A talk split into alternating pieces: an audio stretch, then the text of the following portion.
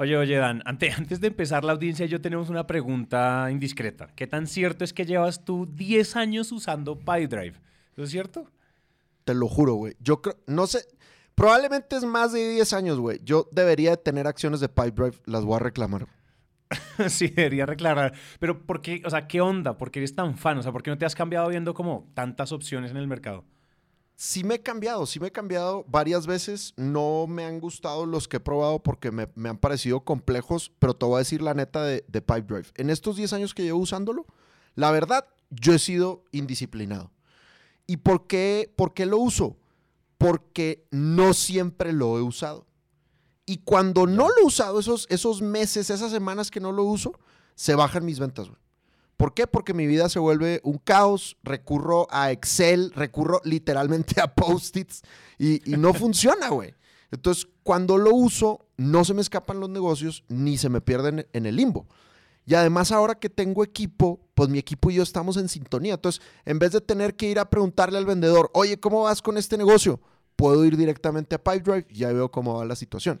Y además lo dicen, lo dicen los estudios. Cada dólar invertido en CRM te genera 8.71 dólares. Entonces, la vaina es rentable. El retorno, oye, eso me gusta, tienes toda la pinche razón.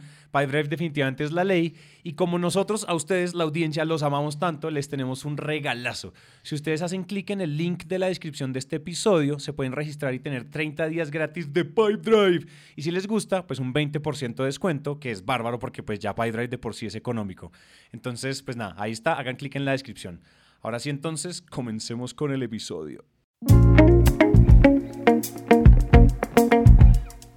Bienvenidos a Máquina de Ventas, un podcast hecho entre Sandler Training y Emprendete, donde nuestro único objetivo es ayudarles a ustedes a vender mejor. Es por eso que cada 15 días Dan Macías, director de Sandler Colombia, y yo, Santiago Cortés, director comercial de Naranja Media, nos sentamos a hablar sobre algún tema en particular que sabemos que nos duele a todos los que salimos a vender. Y cada tercer episodio traemos un invitado especial y contamos su historia en el mundo de las ventas.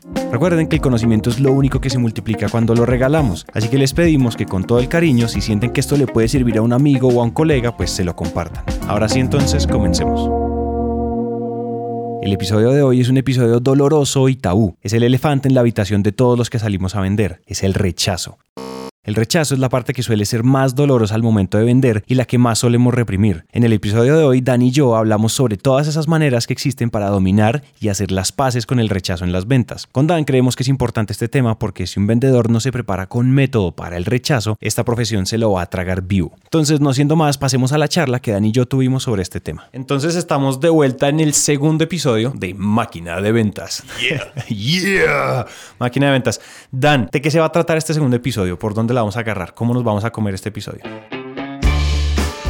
Hoy vamos a hablar de cómo hacerle para no sufrir tanto con el rechazo. Las ventas es una profesión en donde si lo estás haciendo bien, y también si lo estás haciendo mal, pero incluso si lo estás haciendo bien, hay mucho rechazo, brother. O sea, hay mucho no me interesa, hay incluso maltrato, puede haber, ¿verdad? Maltrato psicológico de parte de los prospectos y tenemos que aprender a convivir con eso y a no sufrir tanto al respecto.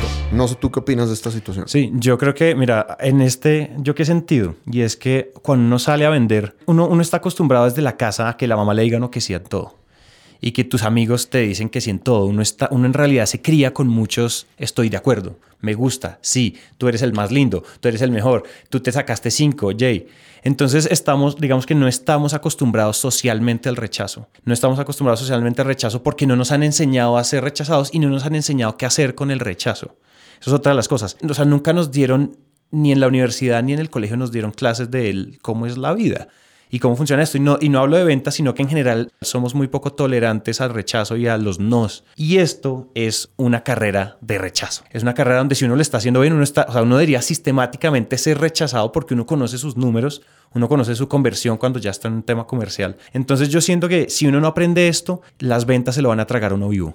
Totalmente. Se lo van a tragar a uno vivo porque uno usualmente hace identidad con su, con, con su desempeño laboral. Porque cuando te preguntan, ¿tú quién eres? Yo soy él no sé, yo soy el, eh, el, no sé, el desarrollador de negocios más grande en temas de podcast y, y contenido narrativo de Colombia.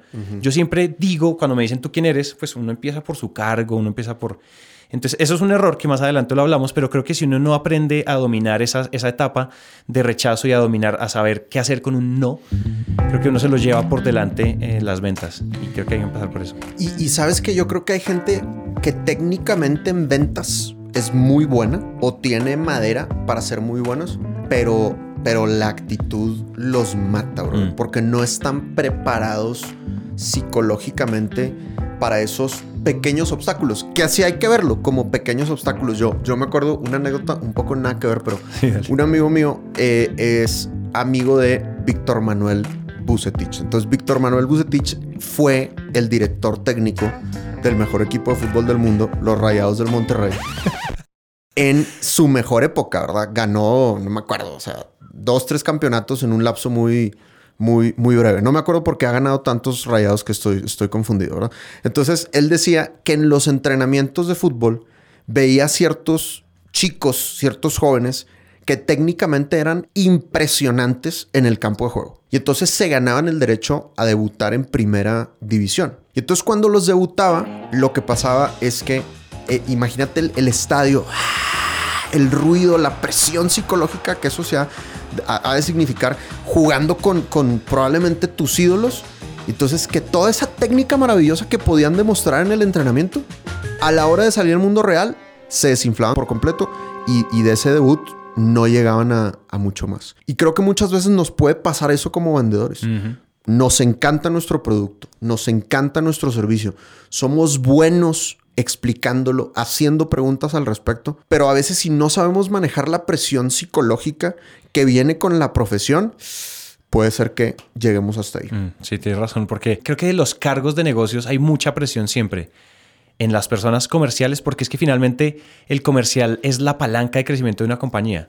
Y así como, o sea, típica frase cliché de Spider-Man, con un gran poder viene una gran responsabilidad, efectivamente es igual.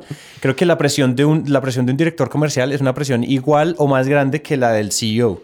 Porque es que el CEO le está reclamando, todo el mundo está reclamando. ¿Qué, qué es lo primero que uno reporta en una junta directiva? Ventas. Tal Top line, ventas. ¿Usted cuánto está vendiendo? Si por allá abajo estamos perdiendo plata, eso ya es problema del financiero. Sí. Pero si no crecemos en el, en, el, en el top line, estamos graves. Entonces creo que sí hay que empezar a manejar y creo que todo es cuestión de actitud. Por ahí decía, hay una frase que a nosotros nos encanta, que se la escuchamos por primera vez a, a Julián Torres, el cofundador de Fitpal.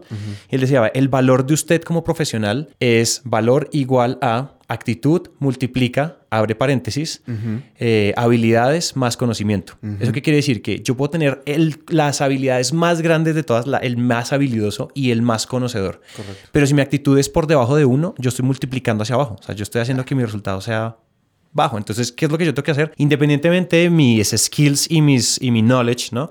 Yo tengo que multiplicar siempre por la actitud. El multiplicador es la actitud. Y si uno no tiene eso, uno no está realmente agregándole todo su potencial y todo el valor a la compañía, que puede ser de otra persona o mi compañía, si uno no está multiplicando con la actitud correcta. Entonces, Dan, pregunta, para comernos actitud, ¿por dónde empezaríamos? O sea, yo sé que de actitud vamos a estar hablando en este y en toneladas de episodios aquí en adelante, pero ¿por dónde nos vamos a comer este primer trozo de actitud? Bueno, a, a mí me gustaría, como tú bien dices, actitud es un tema súper amplio.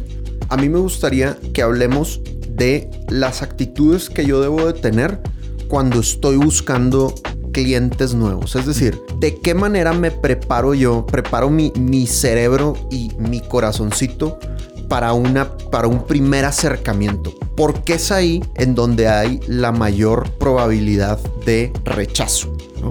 Entonces, primer paso, ten claro por qué lo haces y por quién lo haces. Es decir, en los momentos oscuros de las ventas, en los momentos difíciles, en los días lluviosos, ¿qué es lo que me anima a que yo salga a vender y a que yo esté dispuesto a tragarme el rechazo? Entonces, si yo quiero mejorar mi actitud, yo creo que lo primero que uno debe hacer es tener sus metas por escrito. ¿Sabías tú que solo el 3% de las personas a nivel mundial tienen sus metas por escrito? Es muy poquito. Nadie tiene ni idea de a qué le está tirando en la vida. Entonces vamos un poco como avanzando, fluyendo y a la hora que vienen esos momentos difíciles, pues es muy probable que, que nos que nos derrumbemos muy fácil porque no tenemos motivos de qué es lo que nos hace superar esos obstáculos. Entonces, esa es una primera recomendación. Amigo vendedor, amiga vendedora, si tú no tienes claro qué es lo que quieres lograr en los próximos 5 años, 10 años, 20 años, de una es lo primero que tienes que poner por escrito, ¿ok? Y una cosa importante es que hay que acordarnos que las metas de la compañía no van a ser generalmente una motivación para nosotros, a menos que seamos los dueños de la compañía. si somos el dueño, pues qué, qué maravilla. Obviamente las metas de la compañía están atadas a tus metas personales. Pero pues si tú eres un vendedor empleado, realmente las metas que te van a motivar son las tuyas, no las metas de la compañía. Y yo siento que muchas veces le echamos la culpa a la compañía porque no nos motiva. Cuando la chamba de la compañía no es motivarte, es tu propio trabajo la motivación. Entonces, creo que definitivamente ese es un primer ejercicio que, tenemos que hacer. Cuando hablamos de, ponernos metas, ¿cómo hace uno metas? Porque también a veces es, en quiero ser feliz y conquistar el mundo y llegar a la luna, ¿no? Eh, entonces creo que hay una forma eh, muy Sandler way de escribir metas también. Correcto, sí. Bueno, la, típica y, esta es eh, pues algo que es como conocido a nivel mundial y, y a algunos les parece cliché. Yo creo que pues si es cliché, es un buen cliché, brother, ¿no? De los que sirven. Sí, exacto. O sea, son las famosas metas SMART, ¿no? Entonces, tiene que, tus metas tienen que ser específicas, tienen que ser medibles, tienen que ser alcanzables, tienen que ser relevantes y tienen que ser con tiempo definido. Y un primer ejercicio que puedes hacer, ¿verdad? A ver, toma tiempo, ¿no? O sea, estás, estás escribiendo tu vida, entonces como que métele tiempo, papá.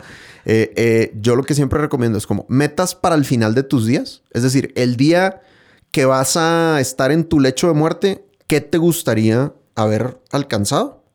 Luego metas a tres o cinco años y luego metas a un año. Mm, y contempla como las distintas dimensiones de, tu existencia, ¿no? Que, ya en otro podcast hablaremos de, las 11 dimensiones, pero piensa no solo en tu dimensión profesional, sino en tu dimensión financiera, familiar, de pareja, física, etcétera, etcétera. ¿no? Entonces, no solo escribas metas profesionales, sino en todo, en todo lo demás. Por ahí en, el libro de, en el libro de Sandler y en el curso ustedes lo mencionan en, en línea y es que si uno no tiene metas, es como ir al aeropuerto sin ningún destino. Como entonces cualquier tiquete te sirve, es decir, no puedes coger el avión que sea. Si uno no tiene un destino claro, y esa es una frase cliché, ¿no? Como el que no tiene un objetivo, pues cualquier bus le sirve. en este caso es lo mismo. Y sobre todo que en las ventas, en el mundo de las ventas, uno tiene que ser bien, o sea, uno tiene que tener, uno es como un toro hacia una, hacia una diana, hacia un marcador. es decir, uno tiene que saber hacia dónde está corriendo, si no está uno dando vueltas por todos lados, desperdiciar un montón de tiempo que es valioso para crear nuevos negocios. Claro. Entonces tener las metas claras es súper importante. Creo que consejo número uno, póngase metas. 100%. O sea, yo no quiero que tú llegues a, la edad que quieras. 70, 60, 50 años. Yo no quiero que tú llegues y que, y que voltees a tu alrededor y que digas, ay, ¿cómo llegué aquí, Y, está la famosa crisis de los 40, ¿no? Que, la mediana, sí. Así es, la crisis de la mediana.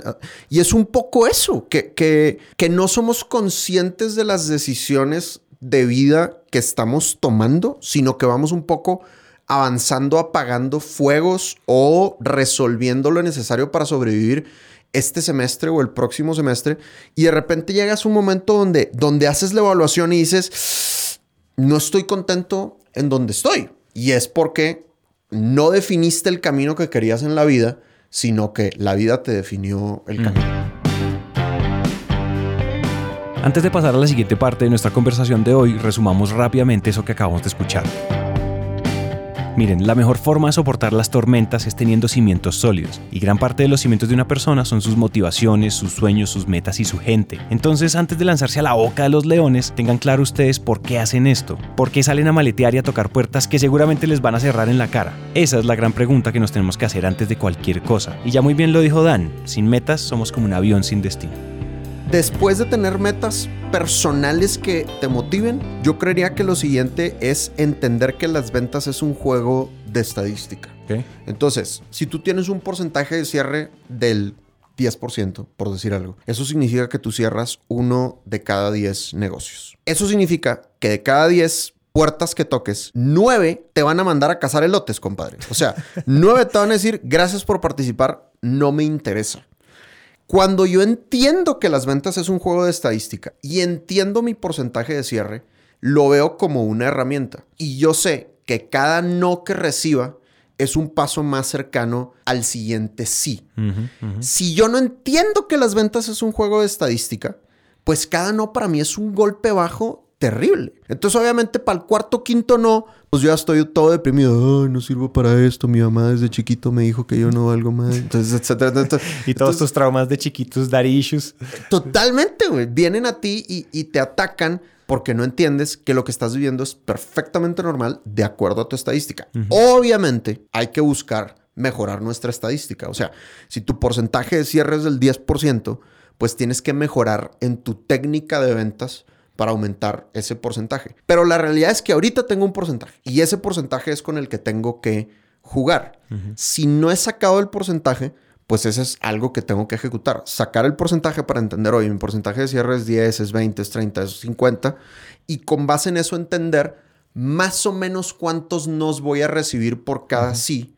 Y entonces que ya, ya no recibirlo como una sorpresa, sino al contrario, uno, Check. chuleado, vamos por el siguiente, vamos por el siguiente, porque ahí viene el siguiente sí. Ahora que mencionas lo del no, era hay una cosa que yo me acuerdo que mm, en un momento yo leí eso, no me acuerdo en dónde lo vi en un video, yo ya no me acuerdo, yo consumo tanto contenido, no me acuerdo mucho de las referencias, pero digamos que es válida. Sí. Eh, y decía, creo que fue una entrevista, pues nosotros en Emprendete hemos hecho, no sé, yo creo que unas, hemos entrevistado más de 500 empresarios, emprendedores exitosos en Latinoamérica, seguramente alguien me lo dijo. Sí. Este man me decía en la entrevista, si usted va con el no en el bolsillo, no hay nada malo que pueda pasar si usted llegó con el no en el bolsillo, usted lo mejor, o sea, lo peor que puede pasar es que usted salga con el mismo no con el que entró. Claro. En cambio, si usted va con el sí, con el ojalá, con el de aquí depende mi nómina, con el de es que de aquí, si yo no cierro este negocito, entonces, mejor dicho, no voy a poder.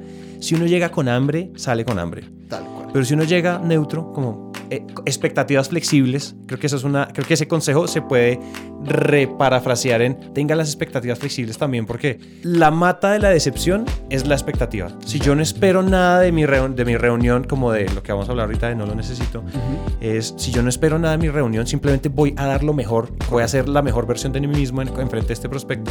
Y no espero que es que si no cierro esto nos quebramos, sino no, no, tratar de dejar eso en la casa. Todos esos miedos son válidos, pero en la casa, en la oficina, no en frente de un prospecto. Entonces yo creo que uno ayuda a que el golpe emocional de un no no sea tan grave y no sea tan, tan dramático como usualmente ¿no? Claro, y, y además eres vendedor, papá. O sea, ¿qué esperas, güey? ¿Esperas cerrar todos los negocios o qué? O sea, ni el mejor vendedor del planeta cierra todos los negocios. Entonces, digamos que yo debería de normalizar y hacerme amigo del no. Y, y ahora que dices lo de expectativas flexibles, me gusta esa frase, porque el tercer tip que quiero compartir es, yo tengo que ir con la actitud de voy a calificar el negocio. No voy a cerrar el negocio, voy a calificar el negocio. Acuérdense que estamos hablando de un primer approach, de un primer acercamiento. Entonces, en un primer acercamiento, pues yo primero voy a ir a tener una conversación neutral, emocionalmente desprendido de la situación, para ver si lo que yo ofrezco le sirve a mi prospecto. Y como tú bien dices, expectativas flexibles. Puede ser que sí, le pueda resolver el tema, o puede ser que no, compadre. Y si es un no, no pasa nada. Mientras que si yo voy con el sí en el bolsillo, como decía la persona que entrevistaste, pues mi actitud no es de calificar, sino de intentar cerrar y a fin de cuentas mostrar el hambre. Y eso me va a meter en problemas. Las cosas iguales se atraen. Si yo estoy atrayendo necesidad y si yo pienso en necesidad, solo voy a traer necesidad, más oportunidades de, que, de, de no tener. Pero si yo llego con la actitud, la que tú decías, y es, yo llego con la actitud, yo no necesito este negocio. Simplemente te estoy calificando y vamos a ver si de pronto hacemos negocios, eso genera esa misma sensación de yo tengo, no te necesito, yo ya tengo suficiente, pero exploremos. Eso atrae eso también. Yo no sé si, o sea, para eso hay mucha teoría y mucho libro, pero en general si uno llega con esa actitud, la actitud son, las, las actitudes son espejo. Claro. Y yo estoy, yo estoy mandándole a mi prospecto una actitud de sentémonos, estamos en ese mismo nivel, vamos a hablar de esto, yo no estoy contando con tu plata. Así en el fondo, el financiero me diga, si tú no cierras antes de negocio, nos toca mandar a todo el mundo para home office, a la casa. Entonces pasa así o no, que es lo mismo, no necesito este negocio. No, no, totalmente. Y, y esa frase que, que, que dice es una frase que nos gusta mucho repetirnos en Sandler soy financieramente independiente, no necesito este negocio. Soy financieramente independiente, no necesito este negocio. Hay una técnica muy poderosa que son las afirmaciones. lo escribe Kobe en el libro de los siete hábitos y mucha gente ha hablado al respecto de las afirmaciones. Y las afirmaciones pues es decir cosas que quiero que sean reales, aunque en este momento no lo sean. Pero el repetirlas constantemente hace que yo genere hábitos neuronales, programe a mi cerebro para que a la hora de la situación, pues mi cerebro actúe de cierta manera, ¿no? Entonces el estarme repitiendo a mí mismo, soy financieramente independiente, no necesito este negocio, me ayuda a ir más relajado a la reunión. Esa es la frase que nosotros usamos en Sandler, ¿verdad? Pero obviamente, pues la idea es que tú construyas la que a ti te sirve. Pero recuérdate que genuinamente no lo necesitas. Y la gente dice, pero es que sí lo necesito, brother. no, no lo necesitas porque ahorita has vivido toda tu vida sin ese negocio.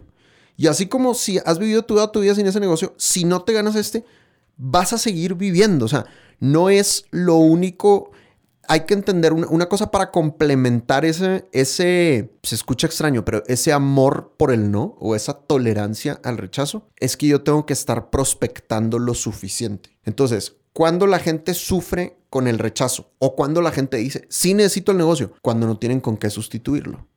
Entonces, ya en otro episodio hablaremos de prospectar, cómo prospectar, pero definitivamente una manera en donde yo estoy más tranquilo y puedo decirme con seguridad, soy financieramente independiente, no necesito este negocio, es que esa no sea la única oportunidad. sino que es una apuesta, es un all-in. Eso. El all-in da muchos nervios. O sea, un all-in en un casino da muchos nervios porque es todo nada. Todo nada. En cambio, si yo tengo esta fichita aquí, tengo esta fichita acá, no solo juego ruleta, sino que también estoy jugando póker y estoy jugando blackjack y yo tengo mejor dicho, estoy jugando a la estadística y no, no jugando al casino. Correcto. Porque mucha gente nos dice a los emprendedores o a los vendedores es que somos apostadores y eso no es cierto. Al contrario, somos matemáticos. Y creo que nadie había hablado de un vendedor pensando así, ¿o no? Me gusta, me gusta. Creo que tiene, tiene más sentido. Somos matemáticos más que, que somos apostadores, somos adictos al riesgo, somos... A... No, espere, espere. A nosotros nos gustan los números, nos gustan los procesos, nos gusta... Es que somos los ñoños. O sea, el ñoño del paseo es el que se la pasa echando el número, el que se la pasa vigilando su CRM. Porque si yo digo, no, no se resta cuenta, nos quebramos. Tal cual. El problema no es de no cerrar la cuenta. El problema es que usted no tenía suficiente reemplazo en su pipeline de ventas como para decir, bueno, esta no fue, es un no más hacia el siguiente sí. Es correcto. Entonces podemos, podemos sustituirlo. Aquí ya hay un par de tareas que se pueden llevar. La primera, entiendan que esto es un juego de números, por ende, pues saquen sus números. Lo lindo de tener la estadística de nuestro negocio es que es blanco o es negro. Los datos le arrancan toda emocionalidad a los supuestos que hacemos en nuestro negocio. Es lo que es y eso en definitiva pues le ayuda a quitarle todo el drama a este tema. Y aparte de quitarle el drama, quítenle el hambre. Repítanse la frase que quieran, pero lleguen con mentalidad de calificar el negocio, no con mentalidad de me voy a quebrar si no cierro este. Pues como decimos aquí, el que muestra el hambre no come. Y finalmente, no hagan apuestas en ventas, hagan movimientos calculados y pongan sus huevos en varias canastas. Depender solo de un posible negocio es ser irresponsable con la sostenibilidad financiera de la empresa. Su trabajo como vendedores es que siempre haya pan saliendo del horno. Hay otro, hay otro tip que te quiero compartir, Santi, que es, y, esto se lo escuché a un, gran amigo, Hamish. Hamish es eh, un coach de Sandler en Canadá y él se ganó el, Rookie of the Year, ¿no? El novato del año. Creo que fue como en 2011 o 2012. Y es un tipo que generó el 90% de su negocio ese primer año a través de llamadas en frío. Entonces hizo, pues, dio los números, no me acuerdo, pero dio, o sea, miles de llamadas en frío y con eso fue que hizo un, gran negocio y ahorita el tipo es un, un rockstar, ¿no? Y él practica Muay Thai. Entonces, él el consejo que nos daba es, no importa si te golpean o no, lo importante es qué haces cuando te golpean. Entonces hay que ser conscientes de que en las ventas nos van a golpear. Nos van a golpear, es y un hecho. Y nos van a golpear mucho y nos van a golpear fuerte, ¿no? Y, yo lo relaciono en diciembre 8, ¿qué año fue? Yo creo que fue como 2012, no me acuerdo. Eh, estaba viendo una pelea de Juan Manuel Márquez y Manny Pacquiao. Y Manny Pacquiao, pues realmente es un, rockstar impresionante del, del, box, ¿verdad? Y Juan Manuel Márquez, pues no es tan conocido como Manny Pacquiao. Y Manny le estaba metiendo una reverenda maraca, compadre. O sea, lo estaba haciendo garras, güey. Y por ahí en el octavo round, de la nada, Juan Manuel Márquez saca un golpe impresionante y noquea a Manny Pacquiao. Entonces los memes eran Manny Pacquiao se convirtió en Manny noqueado. Y salía el pobre Manny así volteado, güey. Y Manny Pacquiao estuvo como 10 minutos inconsciente, güey. O sea, la gente se preocupó seriamente por el knockout, ¿no? Entonces, yo pensaba lo mismo que decía Hamish. O sea, no importa si te golpean o no. Lo importante es qué haces cuando te golpean. Y en ventas vas a obtener muchos nos. Vas a recibir muchos nos. Lo importante es entender que tú no vas a ganar la pelea por puntos. Tú vas a ganar la pelea por knockout. Entonces tú puedes dar, Mm. te pueden dar muchos golpes, te pueden dar muchos nos, pero al final va a llegar un sí. Y ese es el knockout que estás buscando. Y después te vas a, te va a tocar volverte a subir al ring y otra vez recibir golpes, golpes, y otra vez vas por el knockout, ¿no? Y sobre todo al principio, ya que vas mejorando tu técnica, pues vas a aprender a calificar mejor, no cotizarle a todo mundo, ir aumentando tu porcentaje de cierre.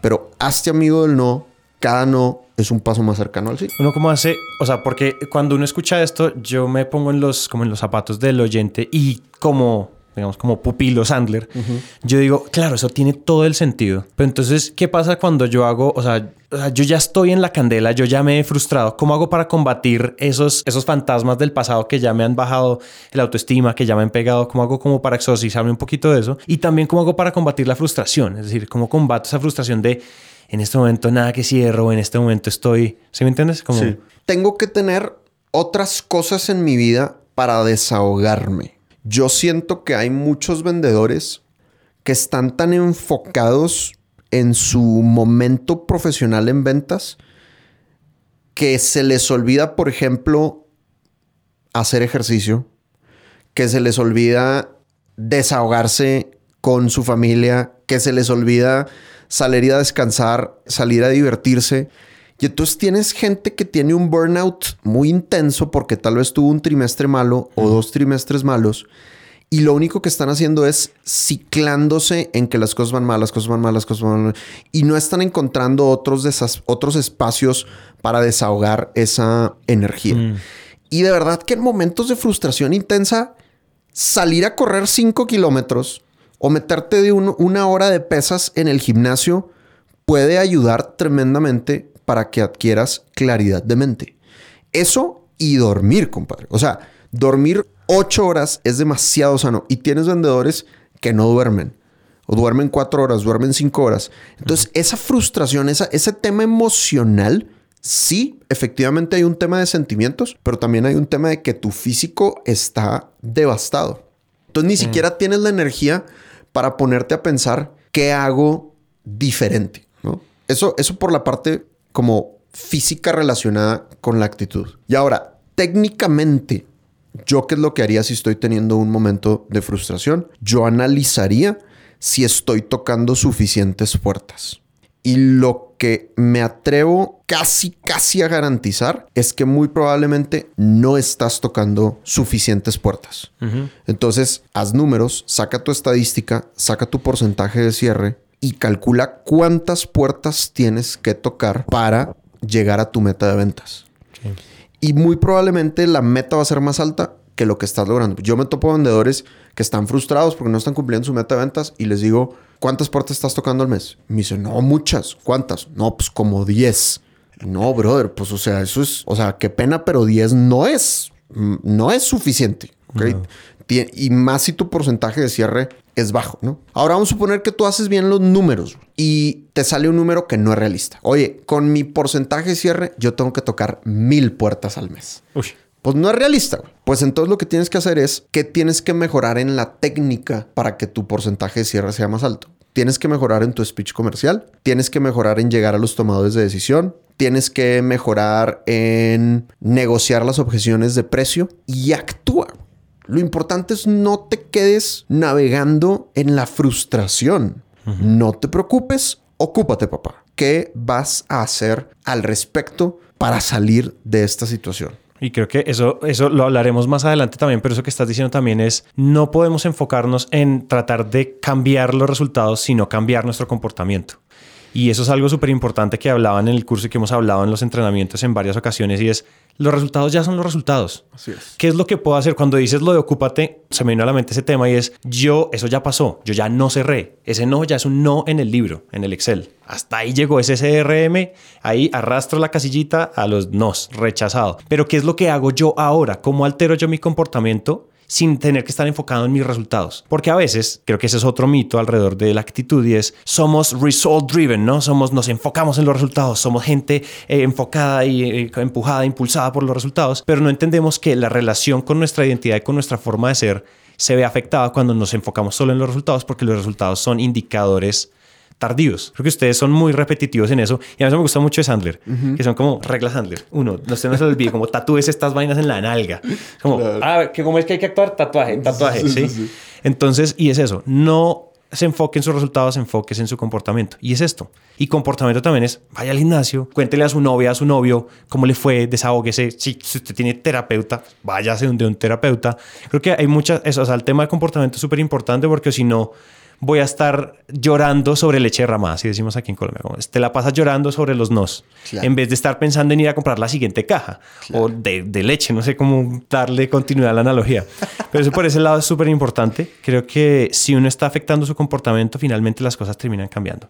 Y es como el fake it till you make it del que hablabas al comienzo, que eso es una cosa muy gringa, pero comámonos el cuento desde el principio, empecemos a cambiar cómo nos comportamos respecto a nuestro sistema de ventas y después las cosas empiezan a suceder. Claro. O sea, yo soy fiel creyente de esas vainas porque mucho de lo que hemos logrado en Naranja Media lo hemos logrado porque nos comimos el cuento contra las paredes. Vamos a ver si la pared es de drywall o es de ladrillo, pero a que la atravesamos, la atravesamos. a veces nos duele más la atravesada, a veces no.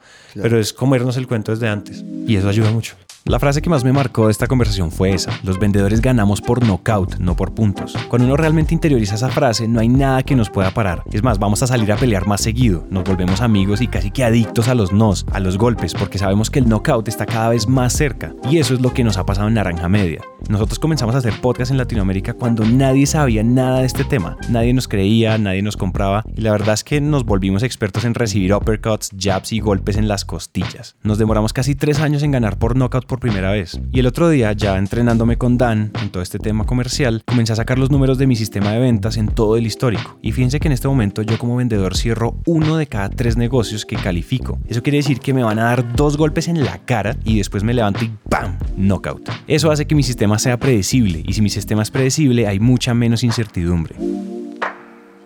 El siguiente tema que hablamos con Dan es probablemente el más importante y es tener claro quién soy y cuál es mi rol. Escuchen tú, mencionabas cuando estábamos preparando este episodio el tema que usamos mucho en, Sandler, que es identidad y rol. David Sandler, el fundador, fundador del método, planteó algo que es muy sencillo, pero es muy poderoso para protegernos del, del, rechazo. Y es entender la diferencia entre identidad, que es mi autoimagen, mi autoestima, y el rol, que es los distintos roles que tengo. Entonces, yo tengo el rol de vendedor, tal vez tengo el rol de gerente, tengo otros roles en otras áreas como que soy esposo o que soy hijo o el rol de ciudadano, pagador de impuestos, o sea, son muchas actividades que yo voy desempeñando en mi día a día. Entonces él decía, califícate del 1 al 10 en tus roles. Entonces, pues del 1 al 10, pues tal vez hoy como esposo no fui un 10, por lo que tú quieras. O tal vez hoy como vendedor pues me fue mal saltando recepcionistas o nadie contestó mis llamadas, me fue mal. Pero eso no debe de afectar tu calificación del 1 al 10 de tu identidad, de tu I. Identidad es la I, el rol es la R, ¿no? Entonces, ¿cuánto debemos ser en identidad?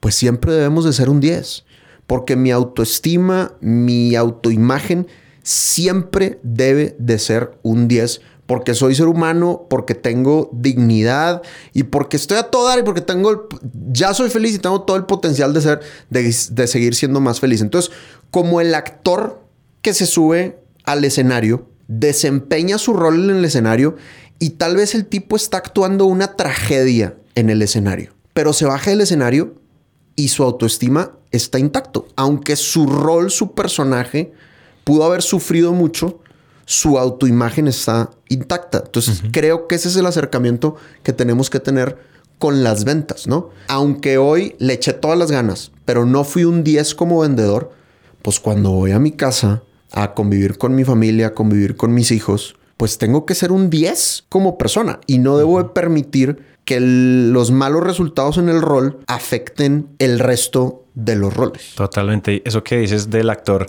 Incluso David Sandler en su libro, el, de, el, más famoso de él, eh, dice muy clarito, los, los buenos vendedores, los vendedores profesionales son actores profesionales, que se ponen su máscara de juego cuando salen a vender. Me acuerdo que yo había leído en, una, en, un, en un TEDx, hablaban de los prospectamos de los hunters. Es un TEDx muy bueno, no me acuerdo quién es, creo que lo referenciamos en las notas de este episodio. Él decía, mira, hay un montón de vendedores súper profesionales que tienen sombreros en, el, en, su, en donde ellos hacen llamadas. Y cuando van a hacer llamadas en frío, se ponen un sombrero y se ponen el sombrero que dice cold calls. Y se ponen el sombrero y, y, abran y se ponen en la vaina y no cierran o si cierran o lo, eh, ganan cita o no ganan cita. Y cuando se lo quitan es otra cosa. Cuando se lo ponen, se cierran, se sientan, tienen su ritual, se paran, mastican chicle, no sé, hace, tiene un montón de rituales. Y yo creo que también deberíamos tener esas muletillas de comportamiento para ayudarnos. Tal cual. Yo estaba pensando, pues si uno se pone una máscara, pues no suena también el teléfono, pero la idea de ponerse un sombrero es como tratar de físicamente hacer ese jueguito de cómo yo divido mi rol de listo, momento de llamadas en frío, sombrero de llamadas en frío. Cuando me lo quito, todos los sentimientos y todo lo que me generó las llamadas en frío, exitosas o fracasadas, por decirlo así, se queda con el sombrero. Tal cual. Pero cuando se acaba esto, hijo, esposo, familiar, dejar, dejar el trabajo en la puerta de la oficina. Claro. No, o, en la puerta, en el tapete de bienvenida. no, deja el trabajo ahí y entra y no deja que se le afecte. Porque también decía, me acuerdo que ustedes son muy claros en muchas veces cuando uno además no entiende de antemano que uno es un 10 siempre, porque uno siempre es perfecto en su imperfección como ser humano uno cuando, por ejemplo, es un, uno se siente que es un 5 en su identidad y uno, por ejemplo, la toteó en ventas. Este mes cerré a todo el mundo, mejor dicho, cerré como si fueran puertas flojas, cerré como gavete. Eh, y, y, después me, devuelvo a la casa y me acuerdo que yo no soy un 10 en mi identidad. Mi identidad va, va me, me, hace sentir incómodo con mi éxito. Así es. Y me tiene que bajar. Entonces vuelvo, yo no soporto ser muy bueno en mi, en mi rol como vendedor, sino que esto me va a devolver porque yo en mi casa no me siento 10. Claro. Entonces también hay que, como, hey, capítulo cero de este cuento, entiendan que todos somos dieces en, nuestros, en, nuestros, en nuestras identidades. Porque somos perfectos, sí. O sea, objetivamente no somos el mejor esposo o el mejor hijo, pero sí, es decir, en medio de nosotros, si nosotros empezamos desde 10, cuando llegue al éxito, cuando llegue a ser un 10 en venta, cierro a todo el mundo, pues no, mi zona de confort siempre está en 10. Entonces no me jala, mi identidad no me jala hacia abajo mis resultados como vendedor. Total. Eso fue una cosa que a mí me rompió la cabeza, que me parece espectacular cuando ustedes lo dicen. De acuerdo. Y aparte yo creo que, a ver, a veces dudamos, ¿no? Pero es que yo seré un 10 o no seré un 10. Sí. O sea, a ver, brother, piensa todo lo que has logrado hasta el día de hoy. Piensa todos los obstáculos que has tenido en tu vida. Y aquí estás. Y estás vivo, estás viva y estás echándole ganas por ser mejor. O sea, independientemente de lo que ciertas personas sienten o piensan de ti, eres un rockstar porque has superado muchos obstáculos para llegar al lugar en el que estás. Pero eso no es lo más importante.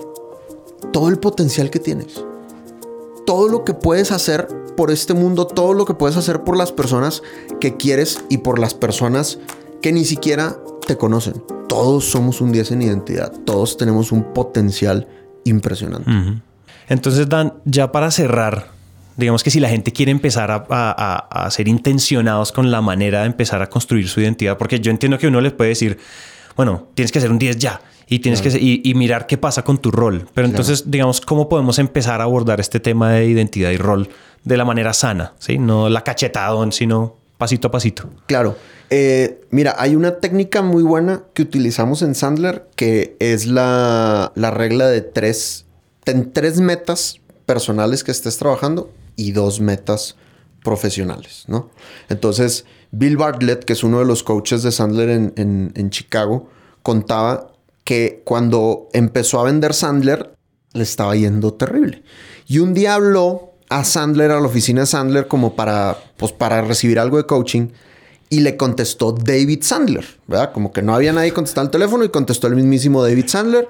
Ah, Bill, ¿cómo estás? Qué gusto saludarte, la fregada. Entonces le dice, oye, ¿cómo va tu negocio? Y Bill le dice, mal, güey. O sea, no, no estoy vendiendo nada, no sé qué. Y entonces le dice Sandler, ¿y qué estás haciendo? Y Bill le dice, pues estoy trabajando demasiado. O sea, estoy trabajando fines de semana, casi que no almuerzo. Y entonces David Sandler le dijo, Bill, ¿tienes algún hobby? Y le dice Bill, pues ahorita no estoy practicando ninguno, pero ¿te gustaría practicar alguno?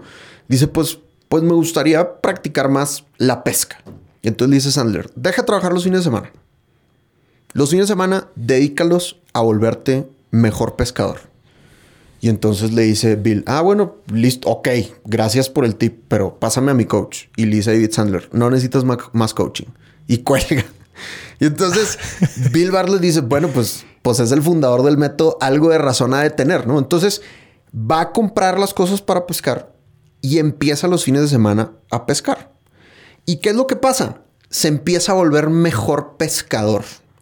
Empieza a obtener pequeños triunfos a la hora de pescar. Entonces, la sensación de fracaso que lo está abrumando en ventas empieza a ser un poco apagada por esa sensación de pequeños triunfos que está teniendo en la pesca. Y empieza a fomentar la recuperación de su sano autoestima a través de algo que no es las ventas. Y ahorita Bill Bartlett probablemente es el coach de Sandler que más vende a nivel mundial. O sea, es un gurú, es, es impresionante, ¿no? Entonces, si yo quiero empezar a desarrollar mi autoestima y mi identidad, no necesariamente las ventas va a ser el lugar en el que lo voy a desarrollar, sino que tengo que buscar en el resto de las dimensiones de mi existencia, si no me está yendo bien en ventas, qué puedo hacer para obtener pequeños triunfos en el resto de las dimensiones. Y lo otro es hacerte un plan de desarrollo. O sea, yo creo que como seres humanos trabajamos mucho en volvernos técnicamente mejores en lo que es nuestra profesión, pero no nos volvemos técnicamente mejores en cómo cuidarnos a nosotros mismos, en cómo cuidar nuestra autoestima. Y hay muchos libros, muchos cursos, coaches, terapia, ejercicio. O sea, hay mil cosas que podemos hacer para mejorar nuestra autoestima. Y lo que tú decías hace rato, si mi autoestima no está bien, por más que me vaya bien en mis roles, de todas maneras no va a estar completo. Entonces, haz un plan de desarrollo. ¿Qué vas a estudiar? ¿De quién te vas a acompañar? Pero dedícate tiempo para trabajar en tu, en tu identidad.